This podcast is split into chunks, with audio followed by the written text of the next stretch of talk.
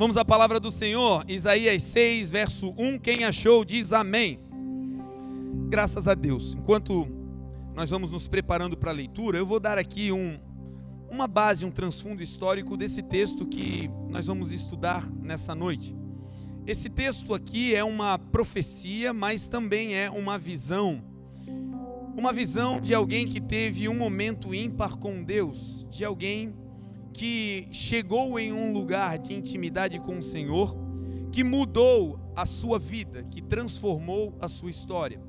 Foi alguém que teve uma uma visão e um contato com Deus de maneira especial. E por conta desse contato, a sua fala foi transformada, a sua linguagem foi mudada. A história da nação deste homem, deste profeta, foi transformada também por conta desse encontro, por conta dessa experiência que ele teve com Deus. E esse é o texto que está diante dos nossos olhos nessa noite, para que nós possamos retirar dele riquezas que vão abençoar a nossa vida e também transformar a nossa história para a glória de Deus. Amém? Então é debaixo desse olhar, debaixo desse viés que nós vamos estudar a Santa Escritura nessa noite. Vamos lá então, diz assim a palavra de Deus. No ano em que morreu o rei Uzias, eu vi também o Senhor assentado sobre um alto e sublime trono, e a cauda do seu manto enchia todo o templo. Em outras traduções vai dizer: e a orla da sua veste enchia todo o templo. Serafins estavam por cima dele, cada um tinha seis asas com duas cobriam os rostos, com duas cobriam os pés, e com duas voavam. E clamavam uns aos outros, dizendo: Santo, Santo é o Senhor dos exércitos, e toda a terra está cheia da sua glória. E os umbrais das portas se moveram, a voz do que clamava, e a casa se encheu de fumaça. Então disse eu: Ai de mim! Pois estou perdido. Em outras traduções, ai de mim que estou perecendo, porque sou um homem de lábios impuros e habito no meio de um povo de impuros lábios. E os meus olhos viram ao Rei, ao Senhor dos exércitos. Porém, um dos serafins voou para mim, trazendo na sua mão uma brasa viva que tirara do altar com uma tenaz e com a brasa tocou a minha boca e disse: Eis que isto tocou os meus lábios, e a tua iniquidade foi tirada, e expiado foi o teu pecado. Amém? Vamos orar, se você pode, me ajude em oração nessa hora. Pai nosso que estais nos céus, santificado seja, Senhor, o teu nome. Venha a nós, Senhor Jesus, agora o teu reino e estabelece no nosso meio a tua vontade. Senhor, que não seja apenas interpretação textual a mensagem, mas que seja agora a palavra rema, revelada do alto, poderosa, sublime, que ela venha como uma espada, Senhor, como a tua palavra nos ensina. Espada penetrante, que vai fundo, faz separação entre juntas e medulas, alma e espírito, e ela é apta para discernir os pensamentos e as intenções do coração humano. Que nessa noite todos nós possamos sair daqui, Senhor, aprimorados, melhorados, aperfeiçoados e mais parecidos com o teu filho Jesus. Que aquilo que é humano, natural, terreno, caia e que o Senhor cresça no nosso meio.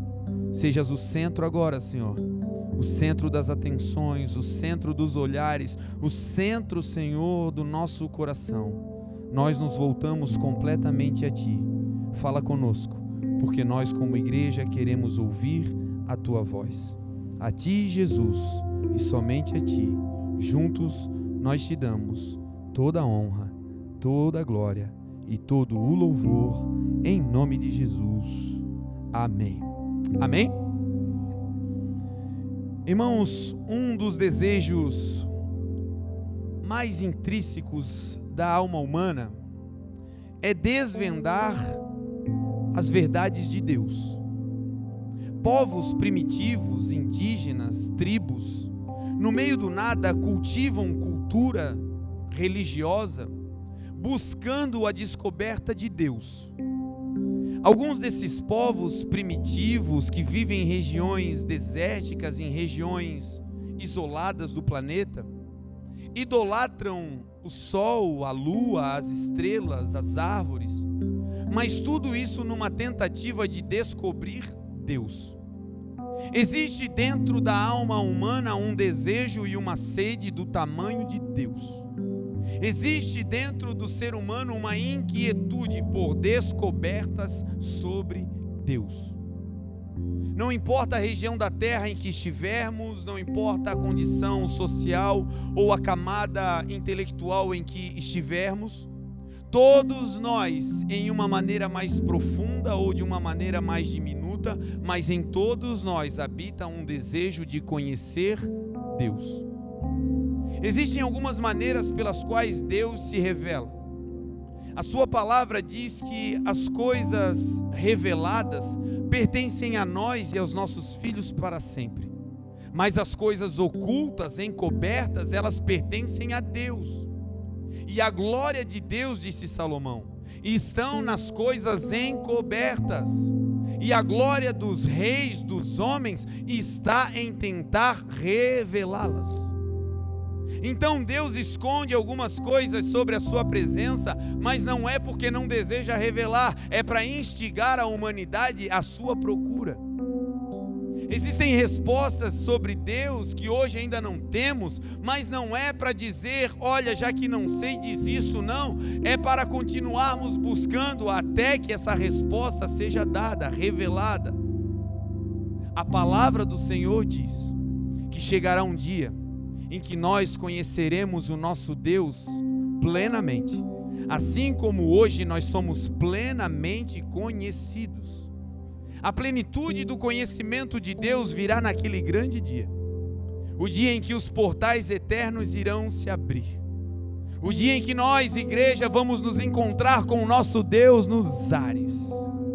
E aí nós vamos ouvir da boca do nosso Senhor Jesus: um sejam bem-vindos. Sejam bem-vindos, benditos do meu Pai. Entrem no gozo do seu Senhor, o qual estava preparado para vocês antes da fundação do mundo. Nesse dia nós vamos entrar por esses portais, vamos habitar nas mansões eternas, aquela que Jesus disse: Eis que eu vou para o Pai, eu vou preparar lugar para vocês. Não andem aqui preocupados ou ansiosos, não se turbe o vosso coração. Credes em Deus, credes também em mim, porque na casa do Pai tem muitas moradas. Nesse dia nós então sentaremos na mesa com o nosso Senhor e receberemos dele aquele banquete eterno que vai nos saciar por toda a eternidade.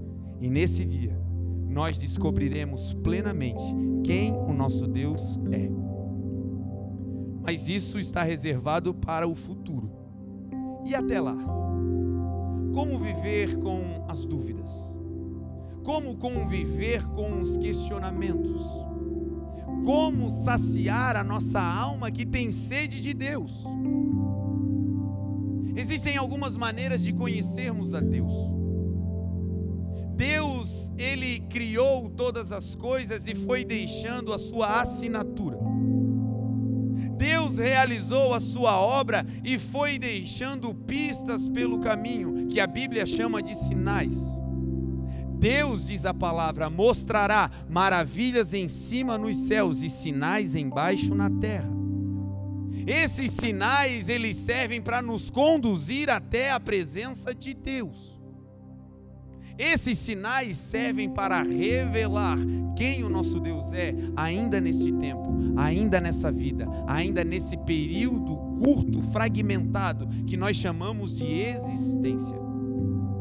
Pois bem, uma das maneiras de conhecermos ao nosso Deus é olhando para fora é olhando para o universo, é olhando para a grandeza de tudo que Deus criou. E essa grandeza que está do lado de fora nos remete à grandeza de um Deus que criou todas as coisas. Quando olhamos para a natureza, quando olhamos para os céus, quando olhamos para os mares, para as montanhas, isso está expressando a grandeza do nosso Deus. Salmo 19, o salmista vai dizer que quando nós olhamos para a natureza, ela expressa a glória de um Deus criador.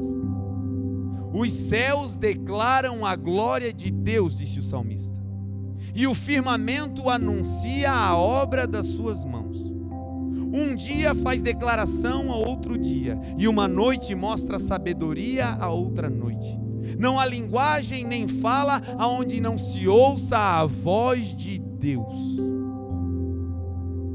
Se fizermos a nossa cama num lugar mais profundo do abismo, lá nesse lugar profundo o Senhor estará se subirmos ao mais alto monte, a mais alta posição conseguida por homens nessa terra, se conseguirmos alcançar um lugar muito elevado, ainda assim, naquele lugar Deus está. Porque o nosso Deus é aquele que está em tudo e em todos, diz a palavra. O nosso Deus é aquele que permeia toda a existência, toda a terra e todo o universo estão cheios da glória de Deus, diz a Escritura. Estou te dizendo isso para te encorajar a olhar para esse mundo do lado de fora que é grandioso e que tem um Deus que para criar só pode ser maior que a sua criação. E esse Deus que criou todas as coisas enviou o Filho e disse: Vocês não estarão sozinhos, eu estarei convosco todos os dias, até a consumação dos séculos. Amém. Então amanhã, quando você sair para o trabalho, levante a sua cabeça, olhe para os céus, os céus declaram a glória de Deus, e esse Deus que criou céus e terra é o mesmo Deus que está dizendo: Eu vou contigo, eu sou o Senhor dos exércitos que saio na sua frente, e essa batalha será ganha para a glória de Deus. Olhando para o lado de fora, nós vamos ver a Bíblia recheada de assuntos temáticos referentes à grandeza de Deus. Salmo 24, o salmista também vai expressar a grandeza, a generosidade e o poderio do nosso Deus. Ele diz que do Senhor é a terra, a sua plenitude, o mundo e aqueles que nele habitam. Porque ele afundou sobre os mares e afirmou sobre os rios. Quem subirá ao santo monte do Senhor? E quem estará no seu santo lugar? Aquele que é limpo de mãos, puro de coração, que não entrega a sua alma à vaidade, que não jura enganosamente, esses receberão a bênção do Senhor e a justiça do Deus da sua salvação. Essa é a geração daqueles que buscam, daqueles que buscam a tua face, ó Deus de Jacó. Levantai, ó portas, as vossas cabeças. Levantai-vos, ó entradas eternas, e entrará o Rei da Glória quem é esse Rei da Glória? O Senhor forte e poderoso, o Senhor poderoso nas batalhas. Levantai, ó portas, as vossas cabeças. Levantai-vos, ó entradas eternas, e entrará o Rei da Glória.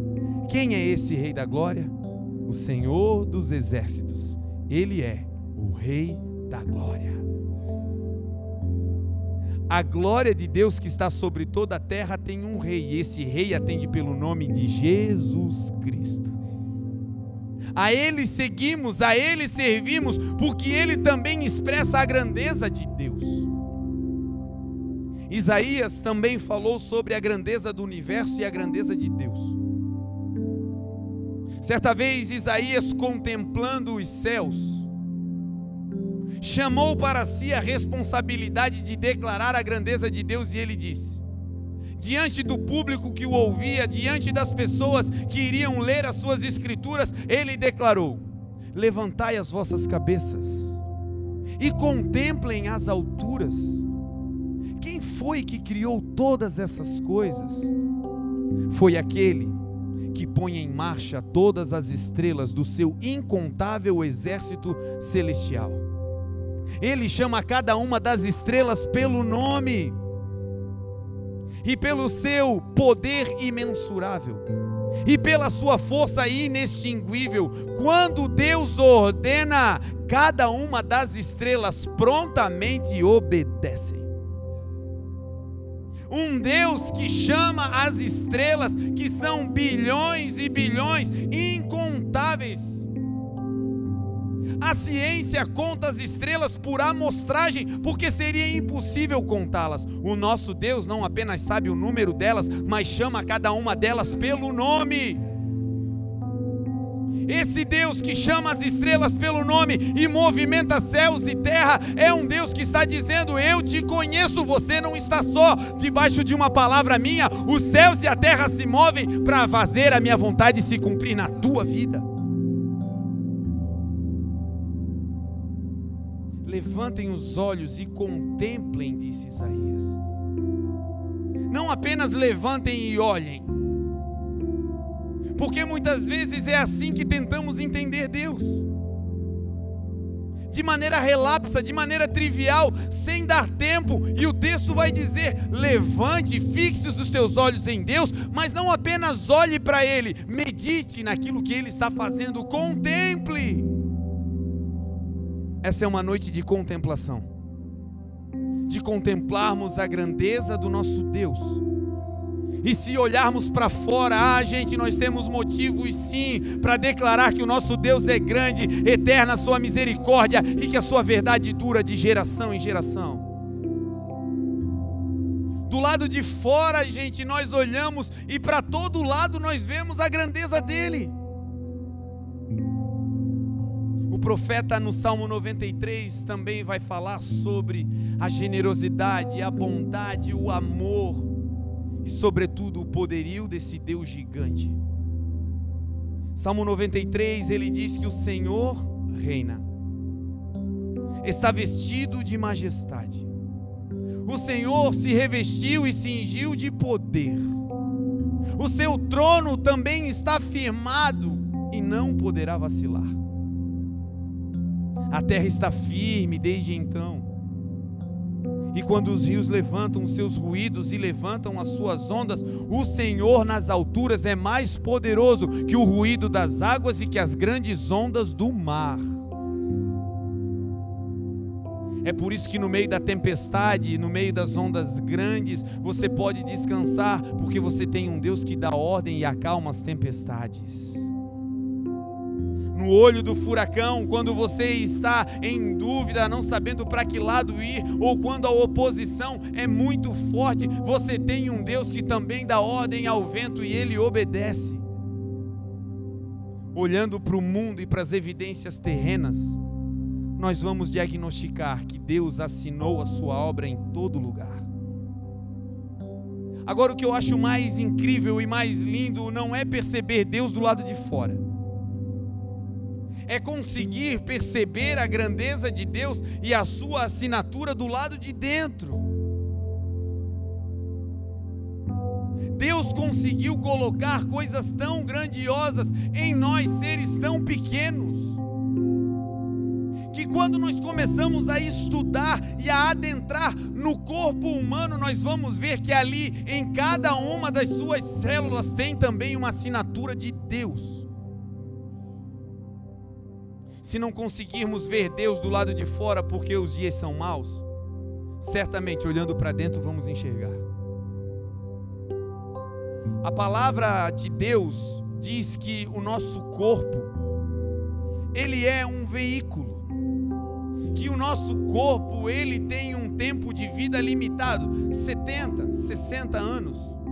E o que passar disso é canseira e enfado, diz o texto.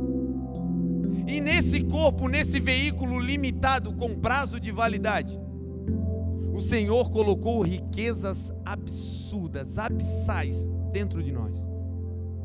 A ciência não conseguiu contar na plenitude. A lista não é exaustiva, mas por amostragem eles chegaram a um número. O nosso corpo é composto por cerca de 10 trilhões de células. Essas 10 trilhões de células, elas estão divididas em grupos. Esses grupos estão divididos por funções. Células musculares, células nervosas. E esses 10 trilhões de células funcionam, pasmem, todas juntas, convergindo para que juntas ocorra diariamente, quando abrimos os olhos, uma explosão de vida. Como, meu irmão, nós poderíamos ter capacidade de gestionar um grupo com 10 trilhões de células? Às vezes o Tico e o Teco já brigam. Às vezes a nossa capacidade de gerir a nossa família, que é uma célula com três ou quatro organelas, já é um caos. Aí dentro de nós, Deus colocou um número absurdo para dizer: Ei, eu valorizo vocês de uma maneira tão especial que eu coloquei grandezas aí dentro para assinar a minha criação.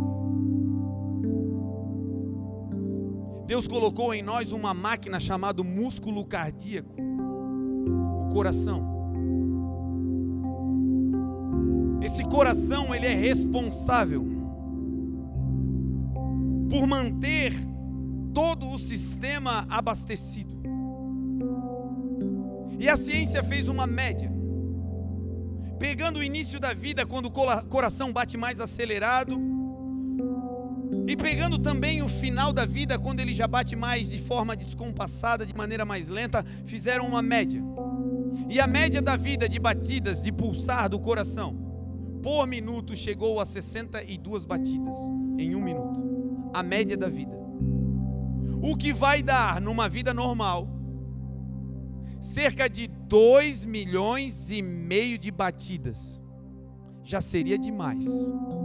Aí o texto da ciência diz que isso, 2 milhões e meio, é apenas na primeira fase. Na vida inteira são 2 bilhões e meio de batidas.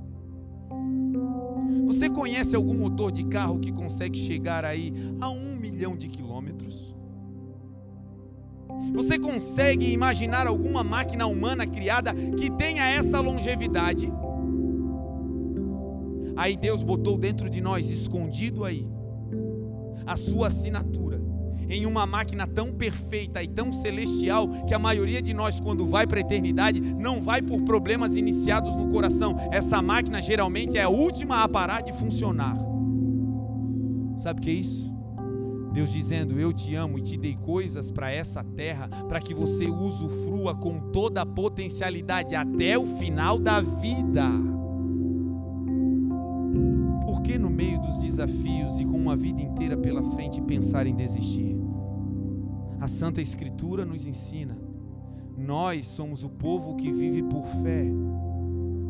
E a fé é o firme fundamento das coisas que nós esperamos no futuro e a prova daquilo que hoje não vemos, mas aqueles que vivem por fé, eles não são daqueles que retrocedem, mas daqueles que perseveram para a preservação da alma. Ei, meu irmão, ainda tem uma segunda milha para andar. Ei, minha irmã, ainda tem um novo ciclo de vida para você. Ei, ainda tem pulsar aí dentro, tem coisas grandes para acontecer. Se prepare, o melhor de Deus ainda está por vir.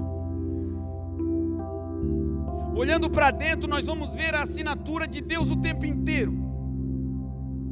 Na grandiosidade do que Ele colocou em um lugar tão pequeno. A ciência também chegou a um número da metragem das nossas veias e artérias. Se dissecarmos o corpo humano e conseguíssemos conectar as veias e as artérias, nós chegaríamos a um número de 97 mil quilômetros. Como é que cabe isso tudo aqui? 97 mil quilômetros de vias que não estão interruptadas, que não estão entravancadas, não, que estão livremente fluindo, cada uma no seu lugar, irrigando uma parte do nosso corpo.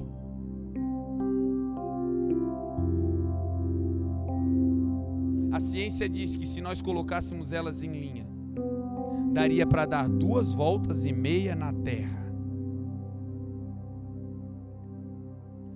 Como não crer num Deus que é apaixonado por nós, ao ponto de colocar essa grandiosidade toda dentro de corpos tão pequenos? Agora, sabe o que eu acho mais lindo? é que Deus colocou esse coração valente dentro desse corpo. Essa quantidade de veias e artérias e vasos dentro desse corpo. Uma riqueza absurda de variedade de número de células dentro desse corpo. E pasmem, esse corpo é apenas um veículo transitório. Toda essa riqueza está disponível apenas para usarmos e usufruirmos nesse período da vida. Porque daqui a pouco esse corpo vai ficar aqui, esse corpo vai para o pó, esse corpo vai voltar para a terra. Agora imagine se Deus teve o trabalho de colocar essa riqueza toda dentro de algo que é transitório. Imagina as riquezas que são do Espírito, que é eterno. Ah, meu irmão, o que está reservado para nós nos céus é algo que vai valer a pena. As verdades do Espírito, elas precisam se sobrepujar às verdades da terra, às verdades da carne, porque a palavra nos ensina. Cerca-se a erva, murcha-se as flores, mas a palavra do Senhor, que não é letra, mas é espírito e vida, a palavra, o espírito permanece para sempre. É para esse ambiente que, olhando para Deus, nós somos introduzidos. A grandeza de Deus. Um Deus que nos abraça, que nos acolhe, um Deus que nos leva a compreender como somos amados. Algumas pessoas conseguiram entender Deus olhando para fora, outras conseguiram entender Deus olhando para dentro. Mas algumas pessoas especiais, como Isaías, não apenas teve uma compreensão. Algumas pessoas ao longo da história, irmãos que estão na Bíblia e outros que não estão, tiveram da parte de Deus a possibilidade de adentrar no lugar aonde Deus habita. São pessoas que tiveram a, a dádiva de serem convidados a adentrar no lugar aonde Deus mora. Gente que viu a grandeza de Deus não apenas conjecturando ou fazendo analogia, gente que viu a grandeza de Deus estando no lugar aonde Deus está. A Bíblia vai falar sobre Paulo que foi até o terceiro céu não sabe se no corpo ou fora dele, mas lá ele esteve e viu a grandeza de Deus. Os relatos históricos bíblicos também declaram que João, aquele que recebeu a revelação, os últimos dias, o Apocalipse, a exegese humana e da terra e tudo aquilo que vai acontecer, muitas dessas coisas são explicadas pelos conceitos que João revelou ao ter ido à sala do trono. Viu o Senhor, ele viu a glória, ele viu aquele ambiente e quando desceu, a sua vida nunca mais foi a mesma. Assim como aconteceu com Isaías. E o texto que nós estamos estudando hoje. O texto vai dizer que ele habitava num povo de impuros lábios ele também tinha os seus lábios impuros. Todavia, ele teve um encontro com o Senhor.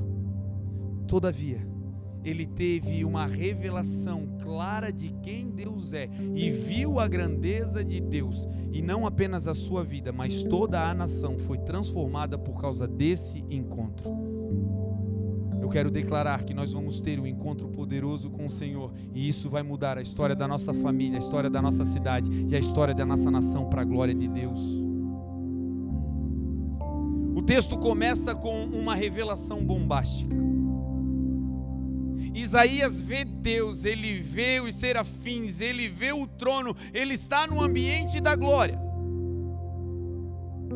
Porém, o texto começa dizendo que quando ele viu Deus, foi um período marcado no ano em que o rei Uzias morreu. Ele tinha relação com esse rei. Historiadores dizem que esse rei ele protegia Isaías. E foi no ano em que esse rei, a proteção humana e natural faliu. Foi no período da morte, foi no período de trevas, foi num período difícil que Deus se revelou para Isaías. E essa metodologia continua sendo aplicada por Deus hoje. A maioria de nós vai ver Deus no dia mal. A maioria de nós percebe a mão poderosa do Senhor. É no olho do furacão, é no dia do abandono, é no dia da traição que Deus se revela. A palavra diz: Deus é socorro bem presente na hora da angústia. Então, gente, é no dia difícil que a porta da possibilidade de um contato real com Deus surge. Nós vamos ver na Santa Escritura que muitos tiveram experiências reais com Deus, não foi no dia em que tudo prosperava. Não é no parque de diversões, não é no dia das festas, que na maioria das vezes nós encontramos o Senhor, não. Na maioria das vezes o Senhor se apresenta no dia mau. A Bíblia conta a história de uma mulher que vivia numa cidade. Ela era conhecida, ela era benquista pela população daquele lugar. E em um determinado tempo da sua vida, o seu marido morre. Parte da sua família é ceifada. A história não declara a causa morte, mas o fato é que aquele homem partiu. Agora essa mulher fica apenas com o seu filho, um único filho. Essa mulher, ela agora está cuidando desse filho e naquela cultura. Uma viúva só teria possibilidade de sustento se tivesse filhos, homens. E essa mulher tinha pelo menos essa dádiva, ela tinha um filho homem. Que ela estava criando, ainda era jovem, mas que era a garantia de um futuro e a garantia de que a família iria progredir. E aí o dia mal se apresenta para ela. E essa mulher que já não tinha marido, agora também o seu filho morre. Ela vive em uma cidade chamada Naim. E quando ela está ali prestes a enterrar o seu filho, quando ela está no momento mais caótico da sua existência, quando a terra estava dizendo é um ponto final, a sua vida e a sua história se acabaram, é nesse dia que essa mulher também terá um encontro e verá Deus. As Escrituras vão dizer que enquanto ela está no cortejo fúnebre do seu filho, indo com a multidão da cidade, chorando e lamentando, para enterrar o seu filho, Deus vem pelo caminho e ele vem e chega na porta da cidade. É Jesus de Nazaré, é o Rei da Glória, é o Deus encarnado que agora vai se revelar para essa mulher. Jesus não entra na cidade, mas fica na porta da cidade. De dentro da cidade está saindo um cortejo fúnebre, está saindo agora aquelas pessoas que estão chorando e aquela mulher que vai enterrar o seu filho que está morto. Jesus não entra na cidade, mas para na porta e ao parar na porta, ele impede o fluxo da morte de sair da cidade. É assim que Jesus continua fazendo hoje. Às vezes ele não entra na situação, mas fica na porta daquela situação, impedindo que ela se agrave. Às vezes não percebemos, mas é no meio da doença que Deus está ali na porta, impedindo que ela se agrave. É Deus na porta da casa impedindo que o casamento se acabe. Ele está ali impedindo o fluxo de morte de sair daquele lugar. Quando ele se posiciona ali, aquela multidão que vem chorando, ela vem chorando, celebrando a morte, e com Jesus vem uma multidão que vem sorrindo porque está celebrando a vida, porque com Jesus existe milagre, com Jesus existem sinais, com Jesus existe bondade mas agora vai ter um impacto, um encontro. Porque Jesus sempre está na rota da morte. E quando ele passa em um lugar onde a morte está operando, a morte foi vencida pela vida na cruz do Calvário. Ele venceu a morte, ao terceiro dia ressuscitou. Por onde ele passa, a vida vence. E agora ele vai na direção do fluxo da morte e a multidão para.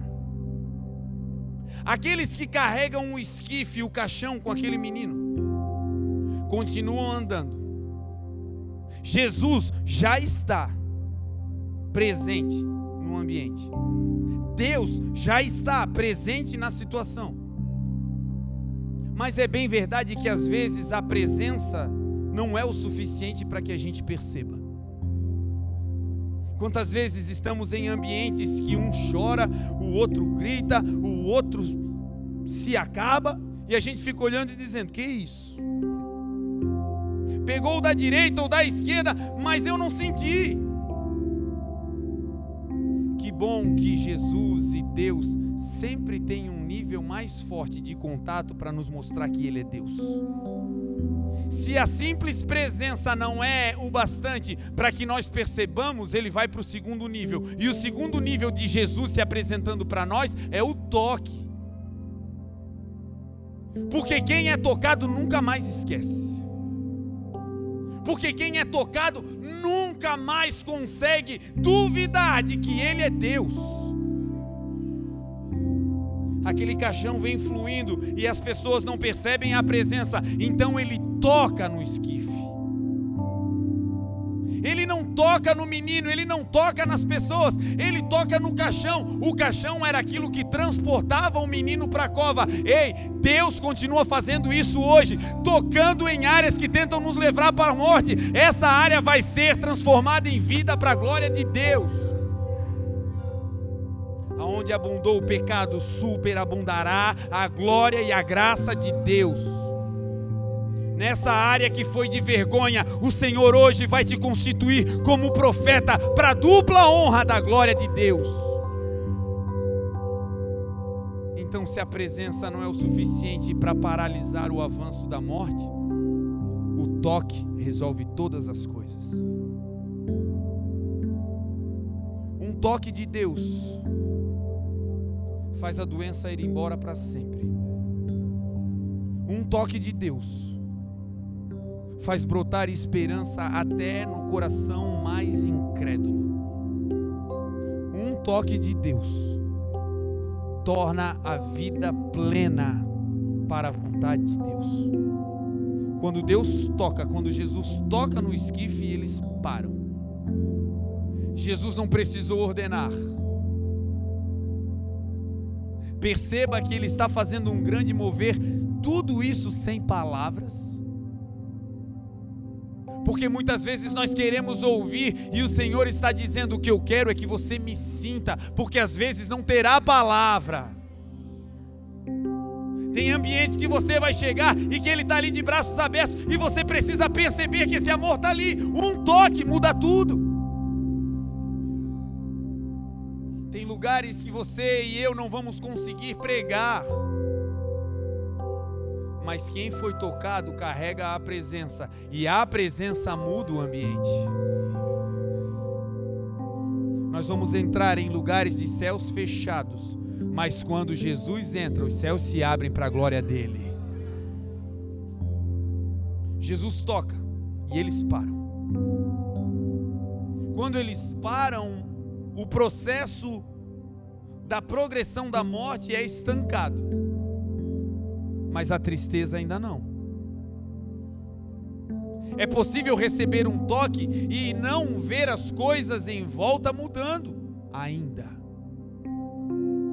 Porque esse é o princípio de Deus: primeiro presença, depois toque, e só depois uma evidência. Tem gente parando por falta de evidência, mas já recebeu a presença e já recebeu o toque. Em nome de Jesus, não pare. Aquele que prometeu é fiel para cumprir. Agindo Deus, quem impedirá? Aquele que vir, em breve virá e não tardará.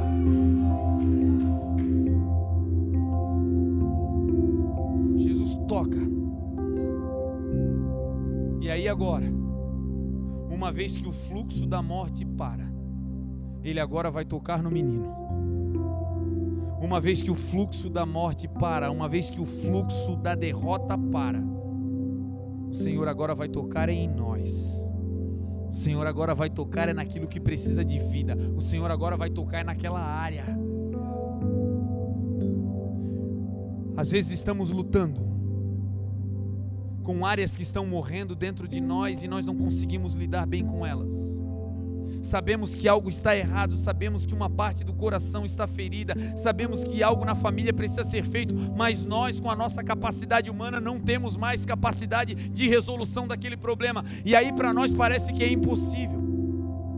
Mas se nós pararmos, o segundo toque também virá. Primeiro você para para ouvir. Marta e Maria, a diferença entre as duas é que uma continuou no fluxo da agitação do dia a dia, da correria. Mas Maria decidiu: eu vou escolher a boa parte, eu vou sentar aqui e vou ser tocada e lavada pela palavra que sai da boca dele. Quando ela para, o Senhor fala. E quando o Senhor fala, a vida entra. Aquele menino morto é tocado por Jesus. E ao toque do Senhor, a palavra vem para que ele levante-se. E aí toda aquela multidão chorando. E aquela, multi, e aquela mulher que estava vivendo os últimos dias de esperança. Deus se revela para ela. E aquilo que ia terminar como um ponto final num cemitério se transforma em uma festa grandiosa na porta da cidade. E aquela que saiu chorando, agora volta para casa sorrindo com o filho de pé, declarando as grandezas de Deus. É isso que o Senhor faz no dia mau, ele se revela. Uma outra oportunidade é onde Jesus mostrou a sua grandeza e se revelou também no dia mau. Foi no dia em que os discípulos eles estavam caminhando com o Senhor, eles estavam vivendo com Deus. E aí então chega a notícia de que Lázaro tinha ficado doente. Jesus estava em uma cidade próxima. Algumas horas de caminhada era o suficiente para chegar até Lázaro. A notícia chega dizendo: Lázaro, aquele a quem tu amas, está doente. Jesus permanece ali ainda mais dois dias e quando Lázaro morre, ele olha para os discípulos e diz: Agora nós vamos lá, voltar para Betânia, nós vamos ter com Lázaro, eu vou despertá-lo do sono. Os discípulos disseram: Senhor, se ele dorme, então ele ficará bem. E aí Jesus diz abertamente: Lázaro morreu, mas nós vamos para lá para despertá-lo. Algumas situações na nossa vida também obedecem essa sequência. Era apenas uma briga, mas a solução não veio e se agravou para um litígio. Era apenas um mal-estar, uma incapacidade de reação e evoluiu para uma depressão. Era apenas uma pequena dívida, mas evoluiu para algo impagável. E quando essa evolução acontece, no nosso coração vem uma pergunta: se eu sou de Deus e Deus me ama, por que não agiu?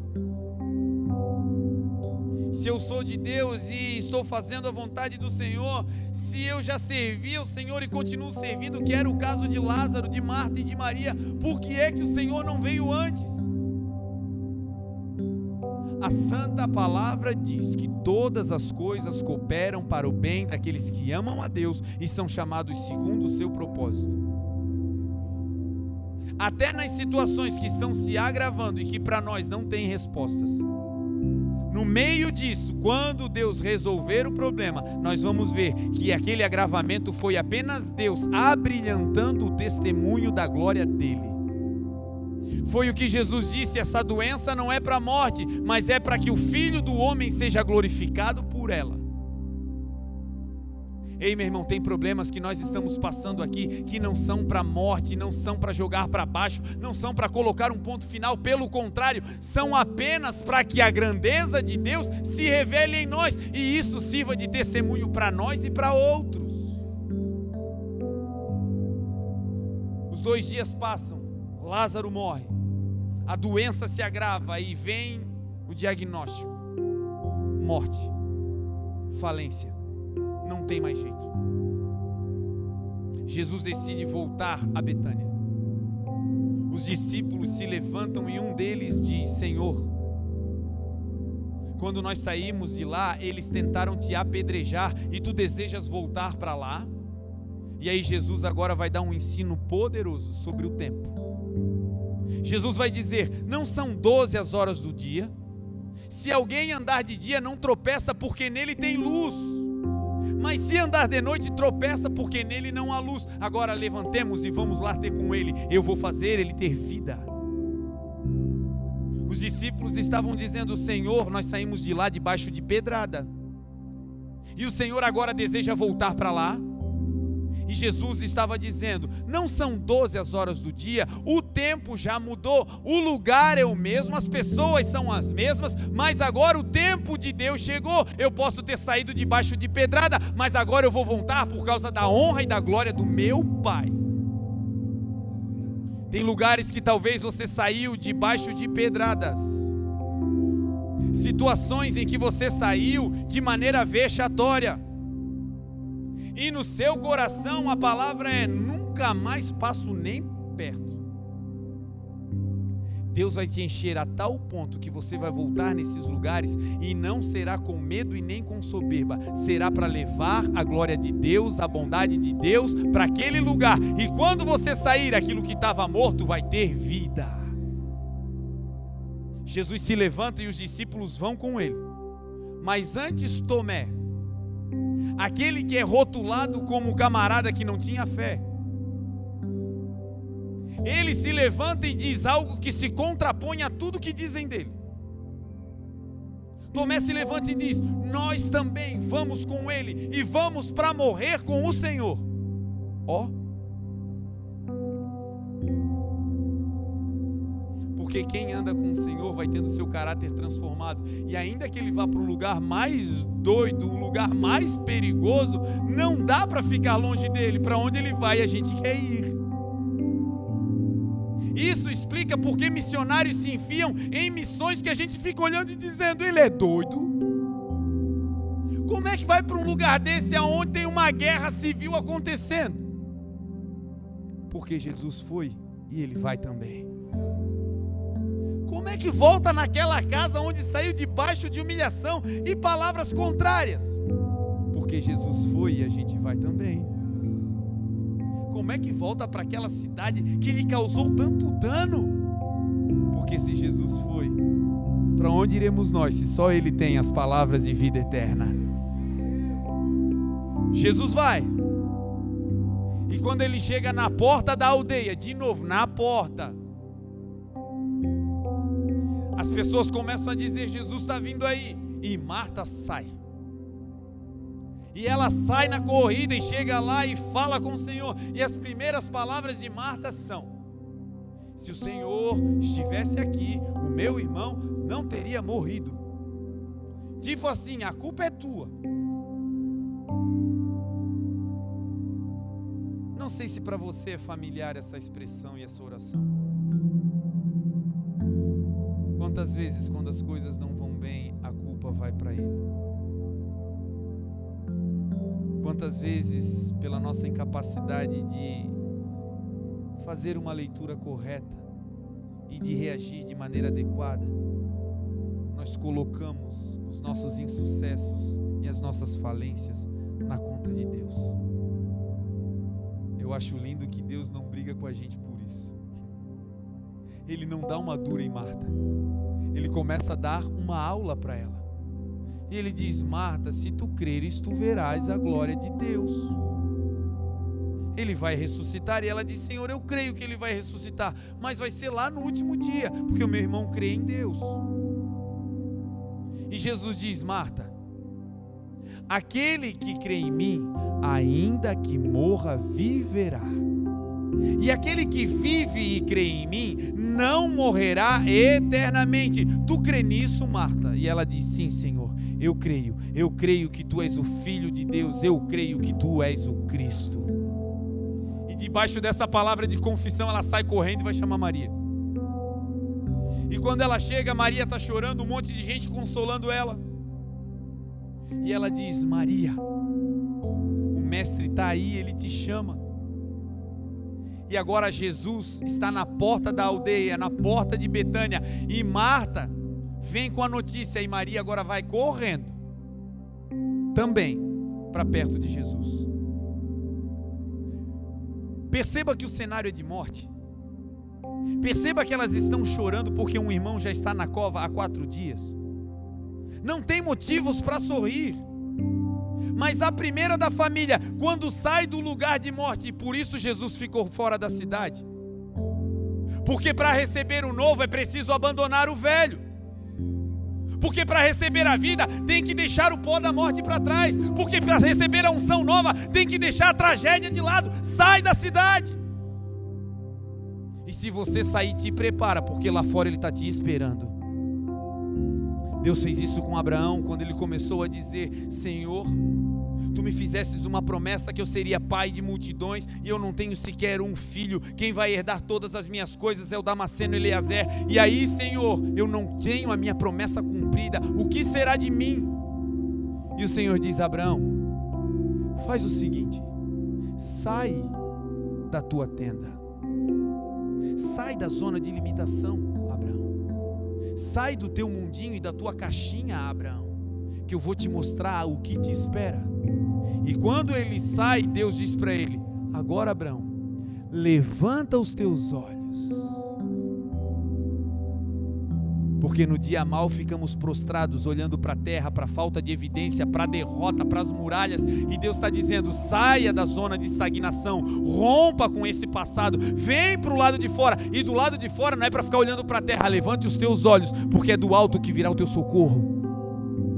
E Abraão levanta os olhos e Deus diz: Conte, Abraão, as estrelas dos céus, se você pode contar.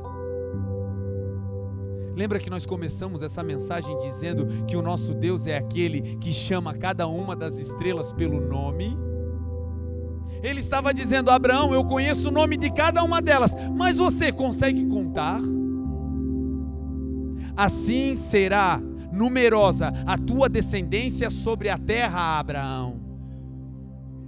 Ei, meu amigo, aquilo que Deus vai fazer na sua vida não tem comparação aqui na terra. Se você ficar olhando para a terra, você vai desanimar, porque o que Deus vai fazer com a sua vida só pode ser comparado com algo que vem do céu. Ei, o teu chamado não cabe no lugar que você está imaginando, é muito maior, mas para isso tem que olhar para os céus, levantar os olhos e esperar do céu aquilo que vem, porque toda boa dádiva, todo dom perfeito desce do alto, vindo do Pai das luzes, em quem não há mudança e nem sombra de variação.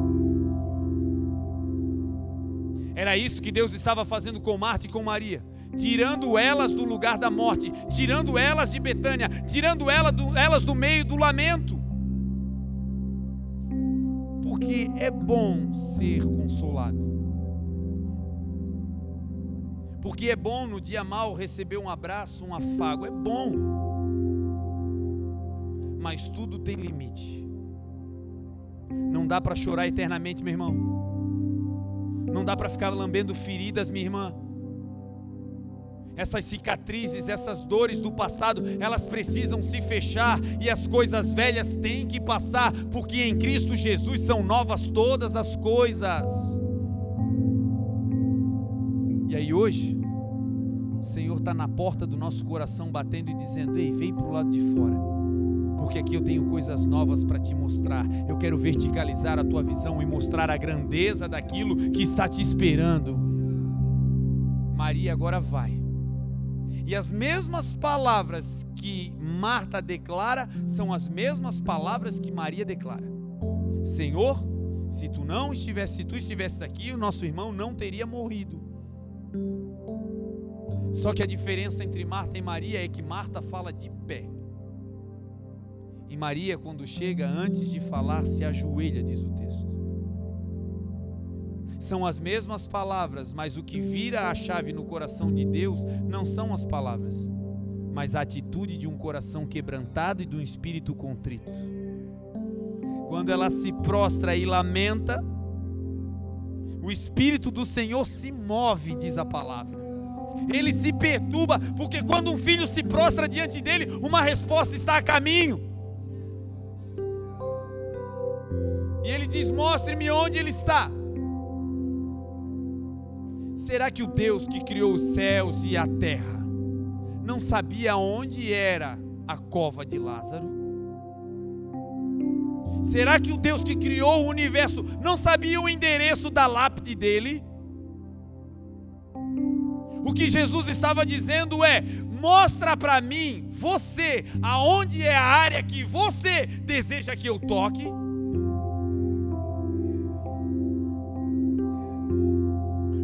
Isso demonstra humildade, porque só alguém humilde revela onde está a dor. E elas vão. Quando chegam lá, ele manda retirar a pedra. Elas dizem: Senhor, o lugar da dor está aí, ó. A causa do nosso choro está aí, Senhor. Mas já fazem quatro dias e já cheira mal. Quantas vezes encaramos problemas que o tempo de resolução já passou há muito tempo e esse problema nós já engavetamos, arquivamos. Seguimos a vida e o problema ficou lá. E todas as vezes que a gente tenta abrir a gaveta, cheira mal. É aquele tipo de pessoa que a gente não quer nem lembrar. É aquela dívida que a gente não quer nem olhar porque não tem como pagar são aquelas cenas dolorosas lá do passado, da infância, aquelas palavras maldizentes liberadas e que atrofiaram o seu potencial em Deus. E aí Jesus dá uma última ordem. No dia mau, mostra para o Senhor aonde está o problema. E no dia mau, retire a pedra. Retirar a pedra significa se expor. Retirar a pedra significa crer 100% no que Deus vai fazer, e tudo que nós podemos fazer, nós vamos fazer para a glória dele. Quando a pedra é removida, o Senhor vai fazer uma oração, e ele começa levantando seus olhos. Perceba que é uma rotina, um estilo de vida de Cristo levantar os olhos antes de agir. Perceba que é uma marca do Senhor levantar os seus olhos antes de multiplicar. Ele levanta os olhos para chamar a atenção das pessoas para aquele que é digno de toda a honra, de toda a glória e de todo o louvor. Antes do sinal acontecer, ele joga os holofotes para o Pai. porque assim é um filho. Tudo que realiza, realiza para a glória do Pai. Quando ele olha para o alto, um silêncio começa a aberrar naquele lugar. Poucos segundos separam aquela multidão e aquele morto de viver novamente um silêncio estrondoso começa a ecoar no coração da multidão. Posso ouvir pela fé as batidas aceleradas do coração de Marta e de Maria. Crendo no Senhor, mas com uma dúvida batendo também a porta da sua mente: será? Ele tem poder, mas isso é difícil demais depois que ele olha para os céus, ele fala: Pai, eu te dou graças, porque tu me ouvistes. A oração não é, Pai, eu te dou graças porque o Senhor vai me ouvir. A oração é, Pai, eu te agradeço porque eu sei que o Senhor já me ouviu. Ele só foi até aquele lugar porque antes ele já tinha falado com o Pai e o Pai já tinha dito: Vai, eu vou levantar ele daquele lugar. Jesus não age de improviso, cada passo é milimetricamente traçado por Deus. E assim também vai ser a nossa vida a partir de hoje.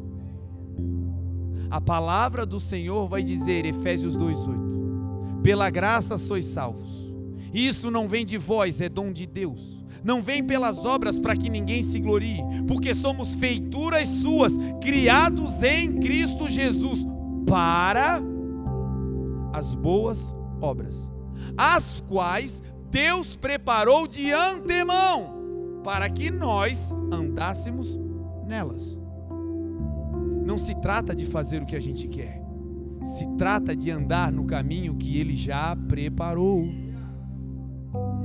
Ei, vai ser um fluir sobrenatural. Você vai bater em portas que estavam fechadas e elas vão se abrir. E isso não vai ser porque você é forte, é porque você começou a andar no fluxo da vontade de Deus.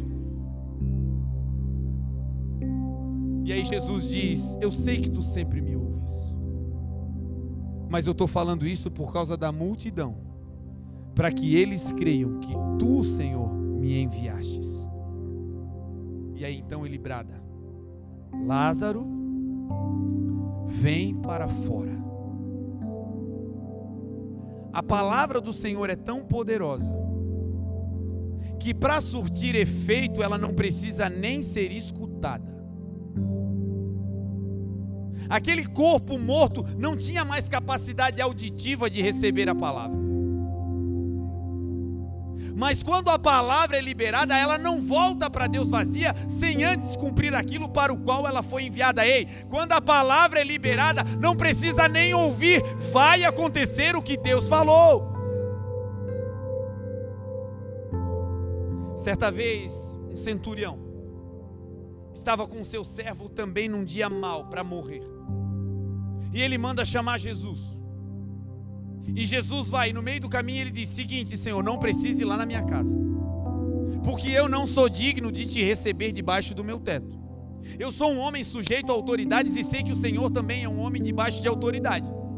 E quando eu digo ao meu servo faz isso, ele faz, quando eu digo ao outro vai, ele vai, e ao outro vem, ele vem, e assim acontece. E eu sei, Senhor, que se tu mandares uma a palavra, o meu servo sarará. E Jesus diz: Pode ir, o teu servo já está curado. Jesus estava a quilômetros de distância da casa daquele homem moribundo. E Jesus não berra para aquele homem ouvir. Jesus apenas libera a palavra e diz: Vai, ele está curado e a palavra vai até onde aquele homem está, porque a palavra tem endereço certo. Quando ele libera, não volta para ele vazia e vai cumprir aquilo para o qual ela foi enviada. Quando o Senhor chega na casa, o servo já está de pé. Lázaro recebe esse mesmo poder. O corpo não podia mais ouvir, mas o mundo espiritual estava ouvindo. Existe uma profecia da palavra que diz: que chegaria o dia em que os mortos ouviriam a voz do Filho de Deus e se colocariam de pé. Tem coisa que só os mortos conseguem responder. Tem coisa que Deus está falando, mas a gente está muito vivo para se posicionar. Tem muito eu, é do meu jeito, é assim. Ei, se tiver morte para nós, terá vida para Ele. Resultado: a palavra entra rasgando naquela cova. A multidão está pasma. O silêncio está pairando no ar. E de repente, um barulho, um arrastar de pés rochas começam a rolar, e de lá de dentro, aquele homem morto há quatro dias sai pulando, todo enfaixado. A multidão começa a glorificar, o povo começa a dar glória. Marta e Maria devem se abraçar, aquele lugar virou uma festa. E aí Jesus termina dizendo: Agora, tirem as faixas e deixem ele ir. Foi morto, mas agora é vida nova. Tirem as lembranças da morte dele e deixem ele viver livremente o futuro que eu tenho para ele. Até aqui, talvez, um adicto. Até aqui, talvez, preso por um trauma.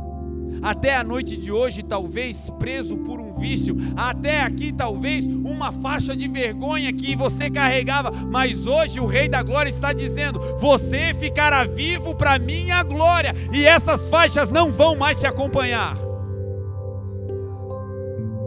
E tudo isso aconteceu no dia mau. No dia em que Deus se apresenta de maneira poderosa. E para finalizar, Isaías diz que quando o rei Uzias morreu, ele viu o Senhor assentado num alto e sublime trono. O povo de Israel estava vivendo em uma decadência moral naquela época. O povo de Israel estava vivendo em uma vida de miséria. Economicamente a nação estava quebrada. Era um caos, idolatria para todo lado, pecado, o povo voltou as costas para Deus. Era um caos na terra. Mas quando Isaías vê Deus, ele não vê Deus correndo de um lado para o outro com a mão na cabeça, dizendo: Meu Deus do céu, o que, que eu vou fazer? Até porque Ele é Deus. No meio daquele caos, sabe como Deus está? Sentado num trono governando, tendo o controle absoluto de toda a situação. Não importa quão grave seja o problema, esse problema não tem capacidade de abalar o nosso Deus. Ei, ele continua no controle. Certa vez Jesus entrou num barco e pediu para que os discípulos passassem para o outro lado. Os discípulos entram, se despedem da multidão e quando eles estão atravessando o mar, uma tempestade se levanta. O vento era contrário, as ondas eram grandes, as águas entraram dentro do barco, o barco estava quase afundando. E Jesus dormia na polpa do barco. Um dos evangelistas vai dizer que Jesus dormia na polpa do barco com a cabeça sobre uma almofada o barco chacoalhando, todo mundo dentro do meio de uma tempestade, e o Rei da Glória, o Deus poderoso, está na polpa do barco dormindo. Porque não existe tempestade humana que possa tirar o sono do nosso Deus. Porque não existe diagnóstico médico que tire a possibilidade terapêutica de Deus, com uma palavra, dar uma ordem e esse corpo ficar curado. Espere encontrar Deus nervosinho pensando: o que eu vou fazer? Quando você olhar para o céu, você vai receber a paz que vem dele, porque ele é o Deus que é o príncipe da paz. No meio da tempestade, o barco revolto, Jesus com a cabeça na almofada, o corpo dele batendo de um lado para o outro, porque o corpo de Cristo às vezes se agita mas a cabeça que é o governo não. O corpo de Cristo que somos nós, até fica agitado vez ou outra. Mas a cabeça que é o controle e o governo da igreja não. A mensagem era clara: no meio da tempestade, olha para a polpa do barco porque é na polpa do barco que se coloca o motor. A propulsão fica na polpa. E se Jesus estiver na polpa, ele vai ser o nosso coração bombando até a eternidade. E também é na polpa do barco que se coloca o leme. É na polpa do barco que se dá a direção para toda a embarcação. Jesus estava quietinho, mas estava no lugar de controle. Ei, ele pode estar quietinho, meu irmão, mas ele continua controlando a tua vida. Ele pode estar bem quietinho, meu irmão, mas ele está aí nesse negócio. Ele está aí, ele continua no governo. Os discípulos tiveram uma atitude. Quando as águas invadiram o barco, eles disseram: Olha, nós vamos perecer, e correram para Jesus. E um deles acordou Jesus e disse: Senhor, tu não importas que nós estamos perecendo. Jesus levanta, olha para eles. no meio daquela tempestade, o Senhor tirando aquele cochilo abençoado. Aquela paz que excede todo entendimento, que deixa quem é carnal nervoso. Todo mundo doido e tu aí com essa calmaria, homem. Tu não está vendo a gravidade do problema, mulher. Como é que tu está aí dando risada? Você é doido? Não, é a paz que excede todo o entendimento que guarda nossa mente e o nosso coração. A loucura do mundo não consegue nos pegar. A acidez do mundo e a preocupação do mundo não consegue roubar a nossa paz, já era. Porque nós sabemos que ainda que no meio da tempestade, Ele está no nosso barco. Você crê nisso nessa noite? Coloque-se de pé em nome de Jesus.